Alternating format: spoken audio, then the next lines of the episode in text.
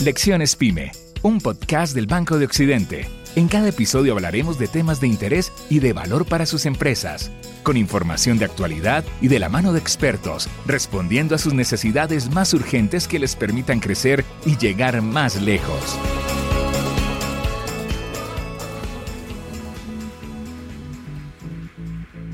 Hola, bienvenido a un nuevo capítulo de Lecciones Pyme, un podcast del Banco de Occidente. Queremos que conozcas de la mano de expertos toda la información que necesitas para que tu empresa logre elevar su competitividad y responda a las exigencias del mercado. Si te quedas hasta el final de este podcast, te contaremos sobre una gran alianza que sin duda te ayudará a crecer y llegar más lejos. Estamos en marzo del 2020 y el mundo se detiene los aviones dejan de despegar y los barcos de navegar. La aparición de un extraño virus hace que los países cierren sus fronteras comerciales y con ellas también se pone en apuros el comercio mundial, pues los barcos que transportaban contenedores no podían descargar ni cargar mercancía. Como todos ya conocemos, esta situación provocada por la pandemia del COVID-19 duró varios meses. Después, cuando se empezaron a abrir las fronteras y se intentó retomar la normalidad comercial, hubo un represamiento de buques, lo que amplió los tiempos de entrega generando afectación a toda la cadena mundial de suministro. A esta coyuntura se le conoce como la crisis de los contenedores, un problema que actualmente sigue sin resolverse del todo que impacta los costos de operación de importadores, exportadores y todas las empresas que consumen insumos o bienes de origen internacional. También es la responsable en cierta medida del fenómeno de inflación mundial que se registra este año. Para entender las razones, el alcance y los efectos de la crisis de los contenedores, en este capítulo de Lecciones Pyme conversamos con Álvaro Larrota, Country Manager de CarGuru, la plataforma digital que conecta a las pymes con los proveedores idóneos para realizar operaciones de comercio internacional y que hoy es aliada del Banco de Occidente. La pandemia inició en marzo y la crisis empezó a sentirse alrededor de agosto, septiembre del año 2020 que fue cuando se empezó a reactivar la economía. Muchos barcos llegaban, dejaban carga, pero no sacaban absolutamente nada y ahí empezó a generarse como el desbalance y luego de que la gente dejó de gastar porque ya no iba a los sitios, entonces la demanda sufrió un cambio y empezó a generarse un cambio hacia el tema de los pedidos en línea, que tú ves que en todo el mundo se empezaron a multiplicar. Y eso para los retailers empezaron a generar mayores demandas, eh, empezó a generar un afán por, oiga, tengo que importar más materia prima, más producto terminado y empezó a solicitarse mucha importación y los precios de los fletes empezaron a irse para arriba. Entonces en ese momento se empieza a sentir que no hay suficientes contenedores porque los contenedores quedaron donde no estaba el producto. En esa época, una de las tantas imágenes que dejaba esta situación era de los barcos que hacían largas filas esperando su turno para atracar y descargar mercancía en los puertos. Te voy a poner un ejemplo. Un puerto en China, el puerto de Yantian, que es uno de los está en el top 50 del mundo, eh, mueve alrededor de 40.000 teus al día. 40.000 teus son 40.000 contenedores de 20 pies para términos de los que no conocen esto como media tractomula, 40 es el grande, es una tractomula. Cuando tú lo cierras en 14 días, se estaban parando o cerrando los 560 mil contenedores que se quedaron ahí parqueados en un solo puerto. Los buques término medio que llegan a Colombia son 12.000, 13.000 teus, o seamos más agresivos como los post-neo-panamax, que son los más grandes. Pero digamos que todos los buques fueran de ese tamaño. Es 28 buques por día que en ese periodo no, no salieron. Entonces 28 buques que tenían que hacer cola. Se generó ese, ese proceso, empezaron a tener demoras porque los puertos estaban operando a menor capacidad. Si a eso le sumas, pues los camioneros también estaban operando a menor capacidad porque los camioneros también estaban enfermos, también tenían miedo. Eso generó que menos camiones estuvieran disponibles, lo que hacía que menos carga llegara y menos carga saliera. Entonces empeoraba la situación. En el 2021, la situación en nuestro país no fue diferente. Incluso el estallido social que provocó el paro más prolongado de las últimas décadas, sumado a las demoras ya ocasionadas por los confinamientos, agravó la situación. En Colombia se presentaron navieras que dejaron de venir, especialmente durante el, durante el paro, que sumado al, a la crisis del COVID generaron unos represamientos muy grandes. Eh, llegamos a tener absolutamente llenos todos los puertos en Buenaventura y parte en Cartagena y todos los patios de, de almacenamiento de carga y al final hubo, algunas de las navieras se quitaron el puerto de Buenaventura dentro de sus tráficos regulares por algunas semanas porque llegaban y no podían descargar porque el puerto no tenía capacidad y tampoco podían cargar. Entonces sencillamente pues bajaron mucha carga en otros puertos. Como, como adicional, digamos que si un buque tiene que, piensen ustedes que un buque se demora una semana en ir y venir desde el lejano oriente, usted tiene que esperar dos semanas para ser descargado y cargado, pues quiere decir que está dejando de mover dos buques. Entonces, por eso la crisis se ha perpetuado, porque no hemos logrado como alinear nuevamente todos los planetas, por llamarlo de alguna manera. Álvaro Larrota, country manager de Carguru, nos menciona que en Colombia no hubo políticas públicas contundentes que ayudaran a mitigar la crisis de suministro. Además, cuenta que hay un gran rezago tecnológico que aumenta los costos operativos. Es por esto que utilizar las opciones digitales puede aliviar algunas de las dolencias más significativas de los empresarios en este momento.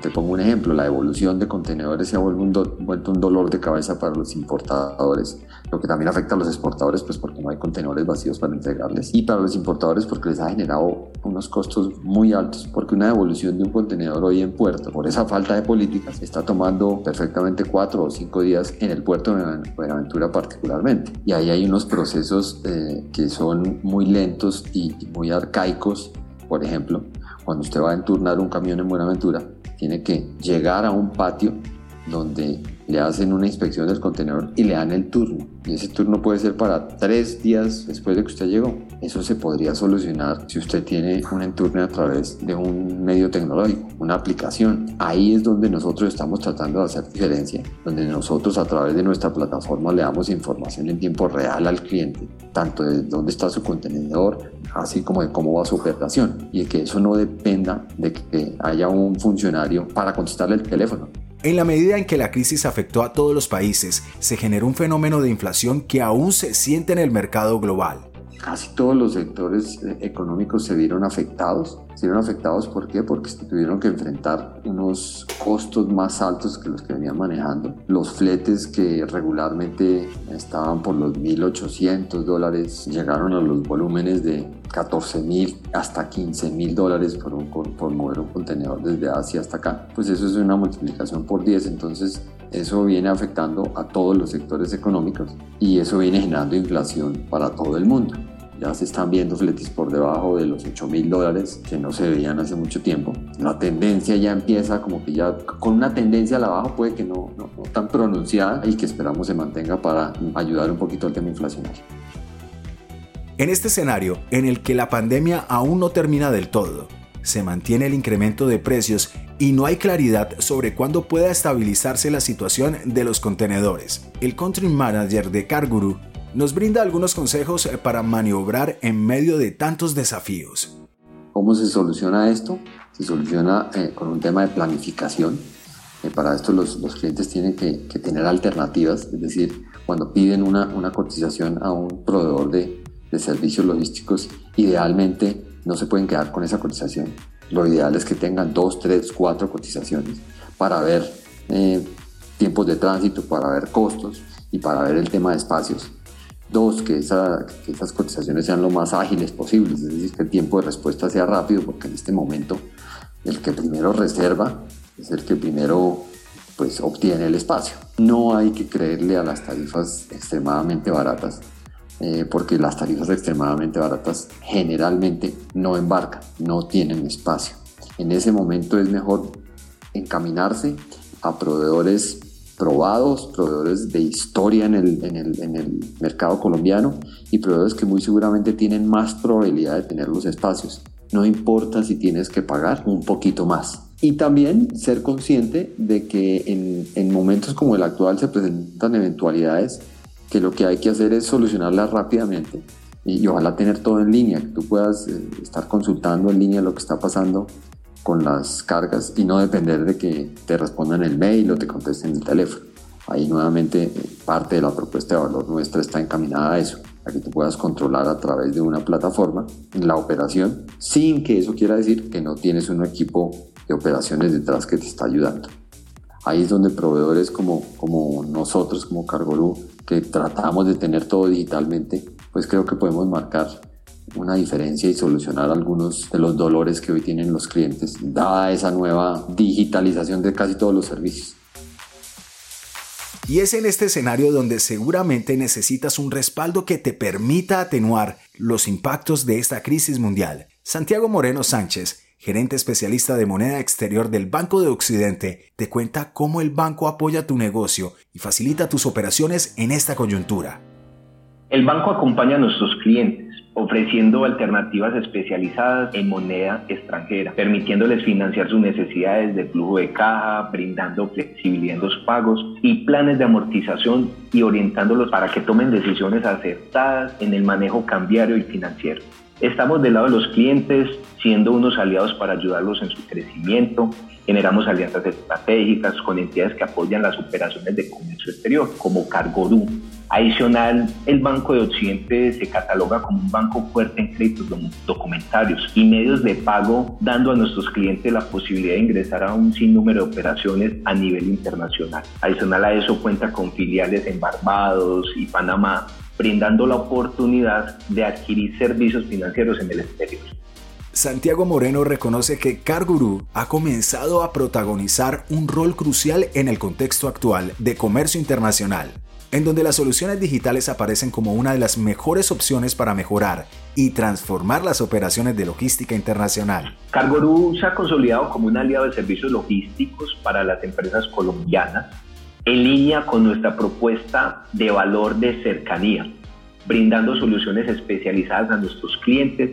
Queremos brindar herramientas prácticas que le oriente en todos sus procesos de importación y exportación. Para apoyarte en este proceso retador, CarGuru y el Banco de Occidente realizaron una alianza que te brinda la posibilidad de recibir la mejor asesoría en cada fase del proceso de logística internacional y así responder de forma inteligente en el desarrollo de su operación comercial. La alianza surge para ofrecerle a, las pymes que están vinculadas con el Banco de Occidente no solo la facilidad de acceso a buenos proveedores y a una plataforma que les permite digitalmente gestionar su operación y tener toda la información, sino a un equipo de personas que les ayudan y los asesoran en el proceso logístico. Y finalmente a un beneficio económico, que no solo es acceder a unas tarifas buenas que tenemos nosotros por nuestro volumen y finalmente pues darles un beneficio a través de un rebate que le estamos dando a los clientes del banco en efectivo reembolsable en la primera operación y un y uno más interesante al cabo de la décima operación. Tanto Banco de Occidente como CarGuru quieren seguir acompañando a tu empresa en todo el proceso de logística internacional, así que te agradecemos por quedarte con nosotros hasta el final. Si este capítulo te resultó útil, compártelo con un amigo o colega empresario. Y si quieres explorar más sobre el comercio internacional, te invitamos a darle play al siguiente capítulo quién es quién en la logística internacional? Para conocer todos los eslabones que intervienen en esta gran cadena de comercio mundial. Nos escucharemos en un próximo capítulo de esta nueva temporada de Lecciones Pyme. Hasta pronto.